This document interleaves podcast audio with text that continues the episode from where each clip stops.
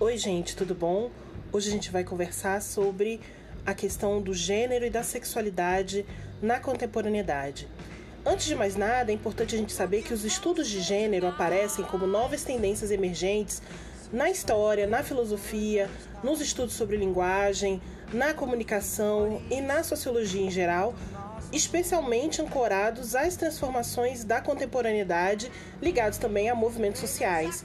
Mas, fundamentalmente, eles demarcam um movimento de renovação metodológica, de renovação conceitual, de questionamento das universalidades, ou seja, daquilo que a gente entende como universal, né, entendendo que as coisas não são exatamente assim, e uma redefinição do político no âmbito do cotidiano, né, aquela expressão que a gente já tem visto aí é, recorrentemente, a ideia de que o pessoal também é político.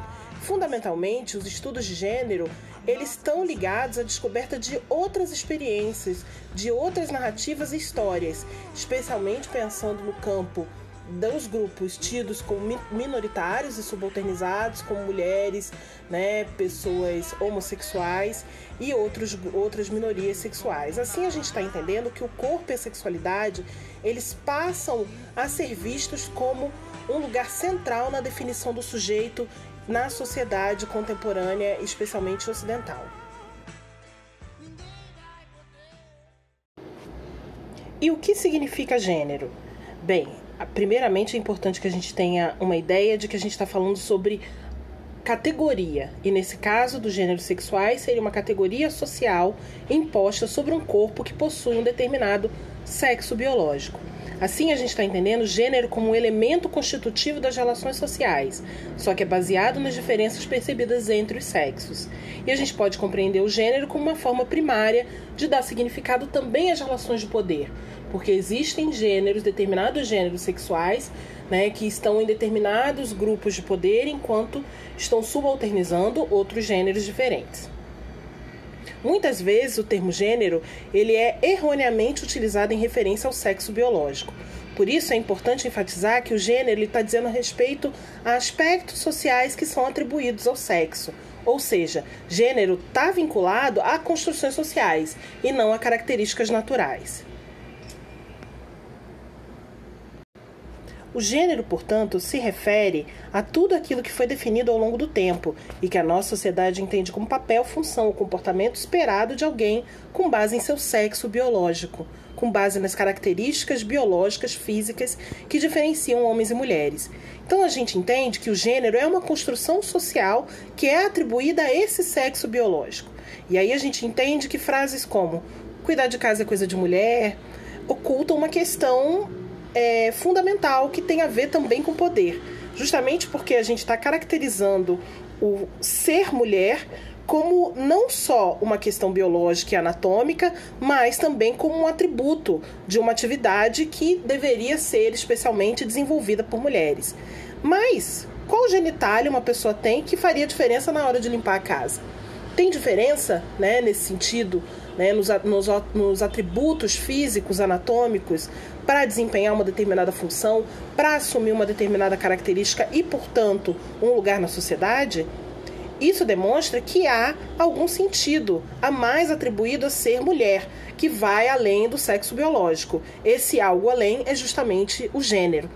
E quando a gente pensa em identidade de gênero, a gente está pensando com no gênero com o qual uma pessoa se identifica, independente do sexo ou das características biológicas.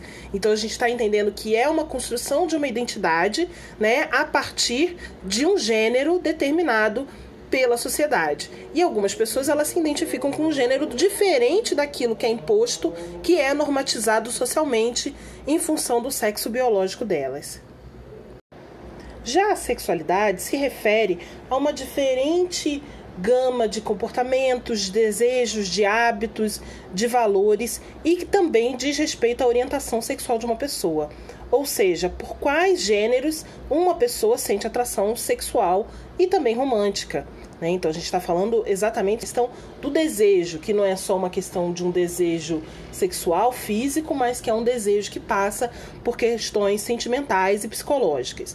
Algumas das categorias atribuídas à sexualidade a gente está entendendo que são orientações como a heterossexualidade, quando a gente sente atração por uma pessoa do gênero oposto, homossexualidade, quando a gente atração, sente atração por pessoas do mesmo gênero, bissexualidade, pansexualidade, existem uma série de outras sexualidades, outras orientações sexuais, justamente porque existem muitas formas de atração, de desejo, incluindo até mesmo o não desejo, quando a gente está pensando em sexualidade humana. Essas perspectivas sobre os estudos de gênero e sexualidade se referem a um esforço contemporâneo para a desnaturalização das diferenças e hierarquizações, especialmente entre homens e mulheres no primeiro momento. Então, o gênero ele começa a ser lido como uma categoria que estrutura as desigualdades na sociedade, especialmente capitalista. Há uma estreita relação também com movimentos políticos, que foram liderados inicialmente por mulheres e ganham maior relevância nos anos 60 e 70. E aí a gente está vendo um espelhamento dessa atividade política nas produções acadêmicas, no âmbito das universidades, com esforço para entender melhor tanto a opressão feminina quanto a relação entre o sexo biológico e o gênero, entendido como construção social. E isso depois tem um espelhamento em relação aos movimentos é, gays que se desenvolviam pelo mundo e a outras é, minorias também. Então a gente está entendendo alguns momentos da trajetória do conceito de gênero dentro das ciências sociais e das humanidades, que começa a partir dos estudos de linguagem, dentro do pós-estruturalismo, né, justamente porque a gente está entendendo a linguagem como aquilo que estrutura, normatiza e constitui os sujeitos, entendendo os discursos como dispositivos sociais, né, dentro de uma função disciplinadora, reguladora e estruturante do poder. E aí a gente começa a perceber a sexualidade como um alvo privilegiado da vigilância e de, e de controle das sociedades. Né? Então a gente tem uma ampliação das formas de regulação que sai da instância das igrejas, chega no espaço escolar, na medicina, né? e multiplicam-se as instituições que se autorizam a ditar as normas e a produzir né, disciplinas e discursos disciplinares sobre a questão da sexualidade dos gêneros. Então a gente está pensando num enfoque que começa né, numa visão feminista sobre os gêneros, mas que ultrapassa isso, justamente para a gente pensar gênero como linguagem, representação e fundamentalmente um fator de produção discursiva dos corpos. O que se fala sobre os corpos, o que se fala sobre os sujeitos estruturam as sociedades. Então a gente está entendendo a pesquisa sobre gênero como um instrumento teórico e político para o estranhamento das desigualdades sociais, né? bem como um recurso que possibilita essa desnaturalização das verdades, das universalidades, incluindo até mesmo o próprio discurso científico da época. Né? Então a gente está entendendo que é uma forma de dar uma dimensão cultural, não só para o gênero, mas para o corpo em si, não negando a questão da materialidade biológica. Né? Então a gente está entendendo que há uma centralidade para perceber como o corpo né, ele tem sido compreendido na sociedade, como ele tem sido alvo né, de discussões e de controles, e como isso também serve para controlar né, determinados grupos sociais e manter outros grupos né, em posições de poder. Então a gente está entendendo que o gênero ele está falando sobre lugares atribuídos a diferentes corpos em diferentes espaços sociais né? E aí utilizando nesse caso a biologia para justificar né, essas atribuições culturais é, e essas perspectivas é, tradicionais. Na contemporaneidade, a gente tem visto uma série de processos de desconstrução do gênero. Ele não desaparece, mas há uma visão polissêmica sobre as formas de exercitar o gênero e de performatizar as sexualidades. Então a gente está pensando que é muito possível a gente ver na atualidade diferentes formas de ser masculino, diferentes formas de ser feminino e mesmo diferentes formas de ser homem ou ser mulher, justamente porque a gente está pensando que há uma marca da subjetividade que se articulam com outras marcas, como a marca social, a marca da classe, da raça, da geração, entre outros. Então, o gênero e o corpo, né, ele para de ser visto como algo natural e funciona e passa a ser visto como algo que funciona dentro de uma pedagogia cultural justamente é, produzindo representações fixas, estereótipos e, na verdade, esse esforço de desnaturalização do gênero né, é uma vontade de fomentar reflexões que entendam que essas construções é, se deram no âmbito da história e da evolução da sociedade. Né? Então é um esforço de desnaturalização e também de colocar na história, em determinados momentos da história em que esses estereótipos, essas representações, esses discursos foram construídos.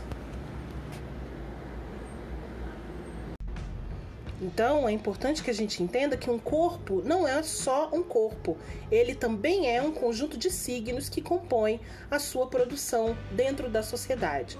Então, a sexualidade encontra-se sujeita ao discurso e a uma pedagogia tradicional de uma regulação social, que se encarrega, nesse caso, de reproduzir determinados tipos de comportamento, determinados valores, hábitos, atitudes pessoais que são conectadas ao tipo de sociedade na qual os indivíduos estão é, inseridos.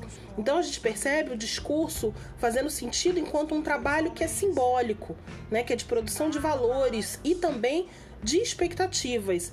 E isso funciona para manter espaços de segregação entre os gêneros, entre as sexualidades, em meio a relações de poder.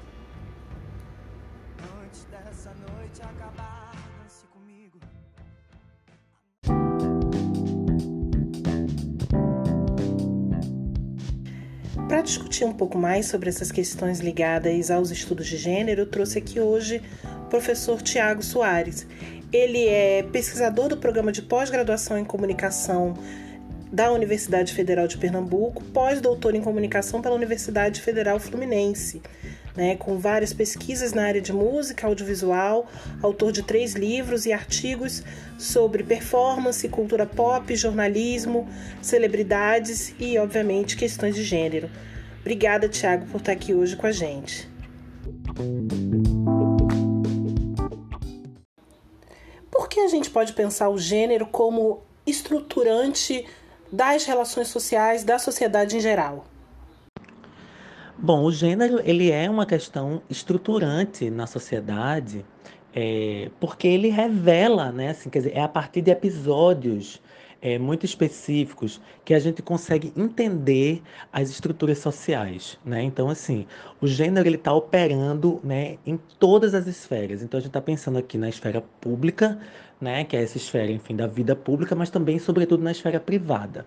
Né? Então, essas duas relações elas estão se intercambiando e estão construindo diferenças né, dentro dessa, é, dessa lógica. É importante pensar é, que o, o, estudo de gênero ele não é apenas um estudo particular, ele não é apenas um estudo sobre uma subjetividade, mas ele é um estudo que tenta dar conta da estrutura da sociedade, dessas relações de poder que são dadas estruturalmente. É por isso que é importante pensar, por exemplo, estruturalmente nos, nas acadêmicas mulheres, né? numa academia, numa ciência que também é feita por mulheres. Se a gente for pensar do ponto de vista histórico, por que isso é importante? Porque se a gente for pensar do ponto de vista histórico, né, sobretudo pensando especificamente a disciplina da história, a história sempre foi narrada, primeiro porque os, aos homens era que cabia o estudo, né? Então, assim, então sempre o que se coube né, a, a, a, ao relato histórico foi o relato feito por homens. Né? Então aí tem, por exemplo, todo um, um, contexto agora de pesquisadoras e historiadoras, né, do qual eu vou destacar a Silva Federici, que ela vai mostrar como, é, pe, pelo fato de serem homens que narravam os episódios históricos, né, várias personagens mulheres, né, não é trazido a ela, não é dado a elas, né, o papel de protagonismo nos episódios.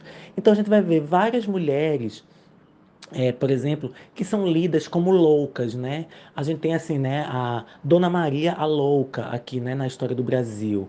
A gente tem a Dona Beija, né, que é, é também uma personagem né, da Marquesa de Santos, que era também tida como louca porque ela, ela, ela era uma mulher, né, de costumes muito avançados para a época, né? Então você vai ter sempre uma leitura, né, enfim, é, dos fatos históricos é, a partir de uma chave de interpretação que é sempre masculina.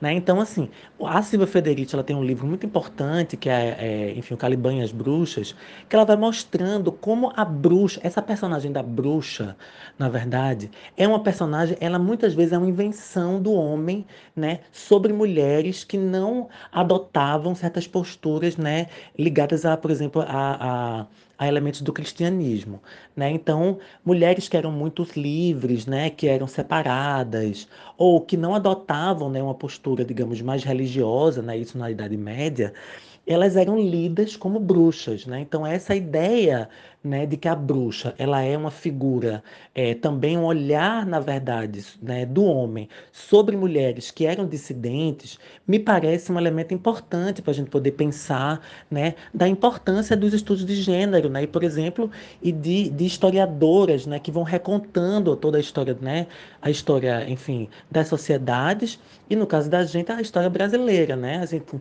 é, pensando também no caso do Brasil, né? Por exemplo, a, a, a, importância né, que a imperatriz Leopoldina teve no Brasil, ela é central, quer dizer, a, a, a Leopoldina é uma personagem que é muito, né, assim, muito é, é, quase que é, anulada né, assim, na história brasileira, né? quando na verdade foi a Leopoldina que trouxe toda é, uma construção de ciência, né? trouxe artistas né, para o Brasil, né? quer dizer, é, tem toda uma construção aí que vai ser muito resgatada a partir de, uma, de, um, de um conjunto de historiadoras mulheres, né? agora é, na história do Brasil, que também vai resgatar a história da, da imperatriz né, Leopoldina. Então, quer dizer, é, essa importância né, do estudo de gênero, ela, ela está também em fazer com que a gente consiga interpretar historicamente né, e olhar as ausências né, que as mulheres elas vão ter dentro dessa construção do saber, da construção do conhecimento. Né? Nosso olhar é um olhar marcado pelo homem, né, pelo olhar masculino, porque a história né? Enfim, é uma história de, né, narrada por homens, né? Então, se aos homens foi dado, né, a a capacidade de relatar a história, né? então é, todo o nosso contexto é, histórico né? e no, todo o nosso olhar ele é pautado também pela, pela, pela figura do homem. Né? Então, nesse sentido é que é, é importante pensar né, que o estudo de gênero ele não é apenas um estudo né, sobre identidades, né? Ele é um estudo sobre olhar também, sobre a história, sobre a construção da ciência, sobre a construção, né, do saber, né, da gente rever alguns paradigmas, né? Por exemplo, no caso dos saberes é, que são construídos de maneira masculina, de maneira é, normativa, de maneira patriarcal, né? Que é como eu estava falando antes, na questão da família. Então, nesse sentido é que se faz muito importante pensar o estudo de gênero nesse debate estrutural. E Tiago, como é que a gente pode pensar é, o gênero é, dentro da cultura? Né? Como é que as relações de gênero são estabelecidas dentro da cultura? Então, quer dizer, quando se nasce mulher, né, assim, ou quando se nasce homem, é, existe uma determinação é, que também é cultural, que vai construindo culturalmente a história daqueles sujeitos a partir desses recortes de gênero. Então, na verdade, a grande preocupação é, dos estudos de gênero é exatamente perceber ou nos fazer perceber ou fazer a gente né, entender de maneira mais evidente assim é, as, as assimetrias e hierarquias de gênero e de poder. Né? Quer dizer, homens e mulheres são diferentes, mas, é, sobretudo, são construídos para serem diferentes e são lidos e interpretados do ponto de vista é, legal e trabalhista e sociológico e antropológico também de maneira diferente. Né? Então a gente começa a ver, eu acho que essa é a grande é, questão né, dos estudos de gênero, é mostrar como historicamente há uma diferença, né? por exemplo, a questão do voto. Né? Assim, quer dizer, mulheres demoraram mais a votar, né, enfim, do que homens. É, as relações é, trabalhistas, né, os salários de mulheres também foram é, é construídos historicamente de maneira desigual, né? Então, assim, as próprias relações educacionais, né, assim, na década de 50, por exemplo, as mulheres aprendiam a ser dona de casa, né? Então tinha um, um, um ensinamento é, pedagógico, né, que ensinava a mulher a se portar, a ser dona de, a ser dona de, a ser dona de casa, é, enfim, coisa que os homens, né, sempre, sempre aos homens coube esse reconhecimento de, uma, de um status e de uma diferença. Então, quer dizer, pensar o gênero dentro dessa esfera né, do social significa exatamente reconhecer, por exemplo, é, a, a as relações de poder que existem no espaço privado. Então, assim, a família é um espaço de poder, né? E a gente vai ver, por isso que a gente chama atenção para uma ideia, né, que é a, a relação patriarcal, né, que é a presença do homem como a figura provedora, né, dos enfim, dos rendimentos, né, enfim, das, das famílias. Então, esse modelo patriarcal, né, que é esse modelo centrado numa família hetero, heterossexual, né, é, comandada por um homem, de maneira geral, é uma, uma um modelo de família que consagra o poder masculino né, dentro dessa, desse imaginário. Então, quer dizer, quando a gente está pensando nessas relações de gênero, a gente está justamente pensando nessa dinâmica das relações de poder que vão se, se instaurando né, nesses espaços é, privados, primeiramente privados e depois públicos. É, ainda nessa, nessa relação com a família, né, a família é um espaço muito importante.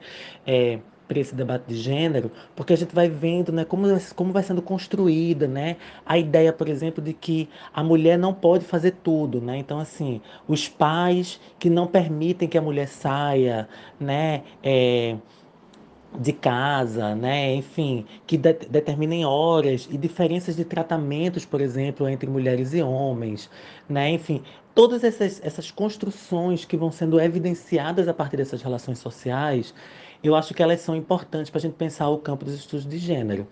O campo de gênero é um campo muito amplo, né? ele atravessa todas as esferas, é, enfim, das ciências, né? ele é um, é um conceito né? e é um campo de saber que está atravessando a ciência, né, de maneira geral. Então ele tem uma grande entrada no campo do direito, né? No campo do direito a gente vai ver, por exemplo, as diferenças de tratamento, né, legais que são dados para mulheres e homens, né? Então um caso é muito forte agora, muito importante. Foi o caso agora, né, do, do chamado né, é, é, estupro coagido, né? Enfim, é, estupro culposo, né? Na verdade, estupro culposo é que na verdade vai mostrar como a legislação ela ela é, privilegia, né, enfim, o, o, o, olhar masculino, né, enfim, e continua reproduzindo relações de poder, né.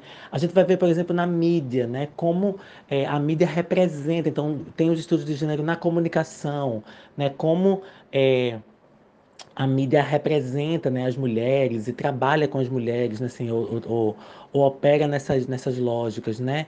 A gente vai ter em vários campos né, assim, diferenças de produção de sentido né, e de evidência dessas hierarquias, dessas diferenças a partir dos estudos de gênero. E, Tiago, como é que você tem visto as críticas que têm sido feitas aos estudos de gênero e a essas perspectivas que criticam, que questionam as diferenças sexuais é, na sociedade? Bom, os estudos de gênero, essa ideia né, de como o gênero pode transformar né, a sociedade, ele é talvez a, o grande mal entendido que eu acho, que, por exemplo, é, é, que faz parte dessa partitura de críticas né, que é feita aos estudos de gênero. Né? Como se, por exemplo, o, o estudo de gênero ou o feminismo, né, enfim, ele fosse algo que, que é, que, que fosse criado né, para, por exemplo, é, tirar de cena né, a, a, é, o casamento, né, ou as mulheres, né, enfim, ou as mães, né, enfim, toda essa, essa dinâmica. Né? Então, assim, é, o que está em jogo, na verdade, nos estudos de gênero não é pensar especificamente sobre uma reação, né? Enfim, é, não é ir contra determinadas estruturas. Na verdade, é perceber como essas estruturas trazem à tona relações de poder. Né? Então, nesse sentido, veja, é mais importante a gente pensar que a formação né, de pessoas, né, de homens e mulheres, né, é, de, todas as, de toda a natureza, né, é, com um olhar é, sensível para as questões de gênero, ela vai construindo aos poucos tecendo na própria dinâmica do social, né, é, um olhar um pouco menos binário, né, em relação ao gênero. Por que eu estou falando da questão do binarismo? Porque a história é, da construção dos gêneros, ela é a história do binarismo, né, a oposição entre homem e mulher. E a gente já vai vendo que, né, enfim, desde os estudos de gênero que começam nos anos 70, você vai vendo que os estudos de gênero eles vão mostrando que esse binarismo, essa relação opositiva, é, é, essa relação opositora né, entre homem e mulher tem muitas matrizes aí no meio né? Porque você tem tanto a questão do sexo biológico, né? Enfim, é, como é que você nasce, né? Qual o sexo que lhe cabe, mas tem também como você interpreta esse sexo que lhe é dado, né? Então você pode, na verdade, é, existe uma convenção de que o sexo, né? Quando você nasce do sexo, do sexo feminino, você nasce mulher, você vai também obedecer a uma performance de gênero ou uma performatividade de gênero que é ligada à feminilidade. Então a feminilidade é conectada né, com esses ideais é, no caso da mulher. E ao mesmo tempo, em oposição, né, você vai ter o homem, né, quando você nasce homem, você vai ter a masculinidade como uma performance. Então, essa construção é uma construção binária, histórica, construída a partir né, de matrizes, por exemplo, é, religiosas, né, que iam construir as normas né, sobre o corpo dos sujeitos. Né? Quer dizer, desde os anos, né, a partir quer dizer, né, da, dos anos 70, quando se começa a pensar né, mais evidentemente, final dos anos 60, início dos anos 70, né? Se a gente pensa aí que o segundo sexo, né, da Simone de Beauvoir, vem na década de 60, né?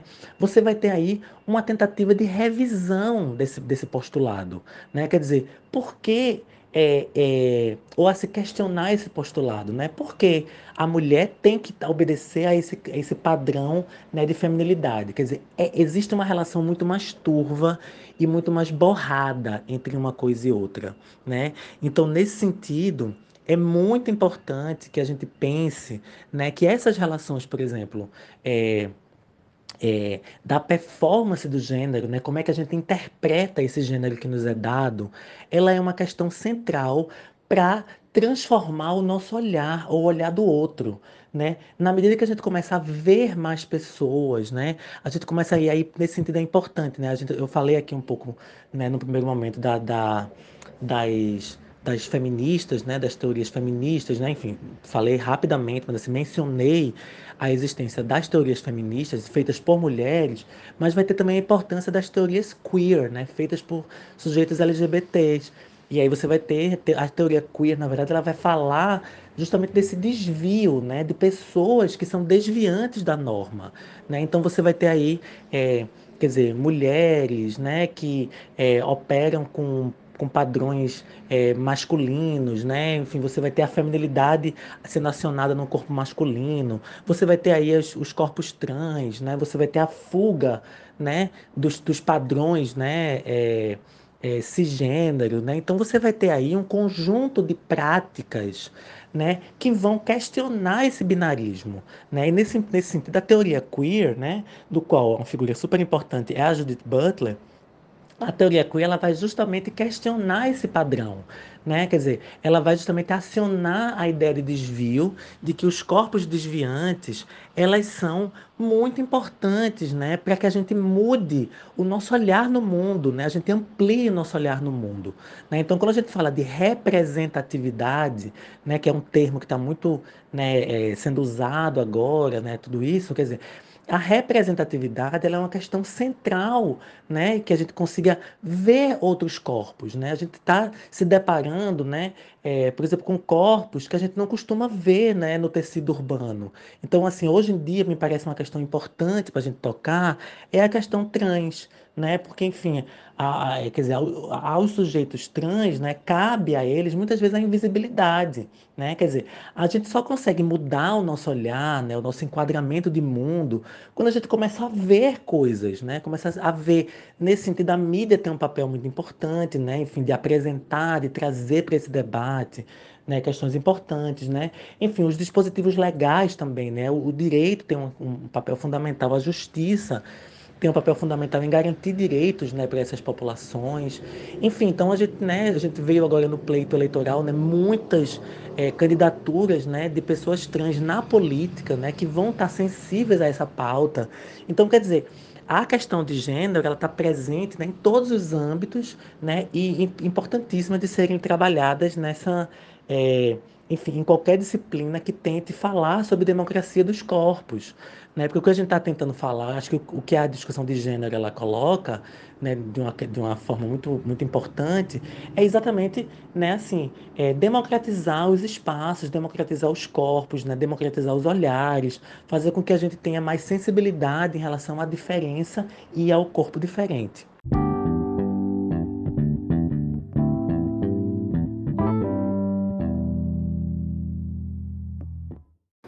Agora acho interessante trazer aqui para vocês três autores, né, é, dentre vários que escrevem e que pesquisam gênero, enfim, é, para a gente pensar como é que o gênero, sexualidade se articulam às estruturações sociais e culturais.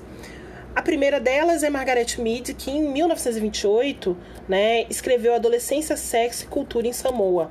Né? Esse foi um livro bastante polêmico, né? Ela era uma antropóloga, né? E com essa obra, né? Ela de certa forma revoluciona, né? E questiona algumas questões ligadas às estruturas, né? E segregações entre os gêneros na sociedade, especialmente norte-americana.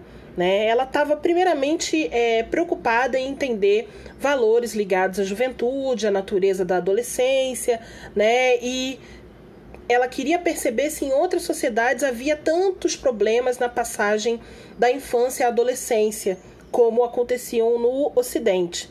Né? E aí ela entende, a partir dessa pesquisa, que os problemas da adolescência eles tinham origem nas exigências e expectativas culturais da sociedade. Né? E aí é muito interessante perceber, né, nessa obra que ela estava preocupada com juventude, né, como é que as jovens mulheres é, de Samoa né, que era uma ilha no Pacífico, que é uma ilha no Pacífico, né, tinham o hábito de adiar o casamento por muitos anos, de modo a desfrutarem do sexo ocasional.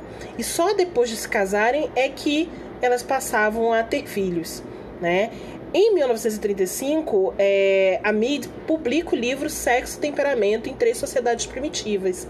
E justamente agora ela estava preocupada em entender as diferenças entre homens e mulheres. Essas diferenças seriam meramente biológicas ou seriam determinadas culturalmente na sociedade? Né? E aí ela primeiro analisa um determinado grupo étnico, ela verifica que tanto homens como mulheres tinham o mesmo temperamento pacífico. Aí ela vai para uma outra sociedade e ela pensa que ambos os gêneros tinham uma atitude guerreira, né? Então essas sociedades elas tinham diferenças também na forma de lidar com as outras sociedades. E aí ela observa na terceira sociedade um caso mais curioso. Os homens passavam a maior parte do tempo é, cuidando do corpo, é, se ornamentando para ficarem bonitos, né? então, de certa forma, perdendo tempo com o que se entendia como futilidade, enquanto as mulheres trabalhavam arduamente, tinham uma visão muito prática né, da vida é, coletiva e também iam para a guerra. Era o completo oposto do que a gente percebe né, até hoje no mundo ocidental, no século XX, século XXI. Então, a Margaret Mead ela foi pioneira a propor que as características masculinas e femininas refletiam influências culturais e sociais e não se limitavam a diferenças biológicas. Então, é justamente a gente entender que as diferenças sexuais passam por construções culturais, a partir da socialização de normas sociais e de papéis sexuais. Já Michel Foucault, né, um filósofo e intelectual francês entre os anos 60 e 70, sistematiza uma série de reflexões sobre gênero e sexualidade. No livro A História da Sexualidade, de 1976, Foucault comenta que a partir do século XVII né, com o surgimento do cristianismo, que a sexualidade ela passa a ser cuidadosamente encarcerada e vigiada, justamente porque ele está tentando entender como é que se forma essa visão ocidental em relação à sexualidade. Né? Então, ela é justamente determinada pelo surgimento e desenvolvimento do cristianismo, né? justamente porque é uma religião que se torna hegemônica e proibia que toda forma de atividade sexual tivesse como finalidade a procriação. Então, justamente, muda-se para dentro de casa o olhar sobre a vida é, da família conjugal, sobre a atividade sexual humana, né, com foco na questão né, da heterossexualidade. Né? E justamente o Foucault ele está pensando né, como é que o sexo ele passa a ser silenciado e controlado, né, ele passa a ser examinado justamente pela, pelas instituições não só religiosas, mas também é, medicinais, científicas da época. Né? O sexo passa a ser vigiado né? e transformado em discurso. Né? E é interessante que o autor ele comenta que isso se permanece até a atualidade, que a gente pode falar muito sobre sexualidade, né? E fala até se bem, mas só como uma forma de proibi-la, né, interditá-la. Então, justamente ele está pensando, né, que essa sociedade ocidental é, moderna e depois contemporânea, né, justamente tem um foco, né, no controle do corpo, no controle da biologia, né, como uma forma de investimento, né, para manter a disciplina, né, e discursos de controle social sobre os sujeitos. Né? Então, justamente, ele está pensando como é que se são forjadas essas referências de normalidade do que é normal ou do que tá, deve ser é, operado dentro da norma, né? mas como categorias né, de exclusão, de inferiorização de determinados corpos em detrimento de outros. Assim, as análises do Foucault revelam né, que é possível e necessário a gente problematizar tanto os corpos quanto os gêneros e os discursos, como forma de construir um estranhamento, né, de construir uma questão a fim de que seja possível que a gente consiga abrir espaço para outras práticas narrativas, né, e que hierarquias sejam desconstruídas, né? E aí justamente a gente está reafirmando, entendendo o corpo como uma construção social, cultural ou histórica. Já mais recentemente, a gente vê autores e autoras ligados diretamente aos movimentos sociais, né, e que justamente estão ali tentando perceber outros sujeitos da história né? E percebendo justamente as relações entre o público, o privado, o social e o íntimo, né? E outras formas, né, de se desenvolverem papéis sexuais dentro da sociedade, né? Justamente repensando representações, né, estereótipos produzidos sobre os sujeitos a partir dos gêneros, né? Então, justamente a gente pode pensar na atividade de uma autora chamada Lélia Gonzalez, né? uma autora e militante brasileira, historiadora, e que justamente ela produz né, é, obras fundamentais para se pensar machismo, sexismo, preconceito e racismo, especialmente na sociedade brasileira, mas por conseguinte né, na América Latina. Justamente porque ela faz uma articulação entre os estudos de gênero e raça, né, questionando não só né, é, o fato de pessoas negras serem descritas né, é, é, como é, inferiores na sociedade, e aí ela coloca, né, ela constrói um protagonismo para esses sujeitos, enfim, concedendo autoridade e legitimidade para essas outras demandas, mas também pensando na questão das mulheres e, por conseguinte, das mulheres negras, né, produzindo uma obra que justamente pensa na institucionalização dos campos das relações raciais e de gênero no Brasil. Esse é um ponto importante para a gente pensar que o gênero não é uma categoria universal. Ele está é, sub, subentendido a diferentes clivagens, a diferentes classificações e a diferentes opressões.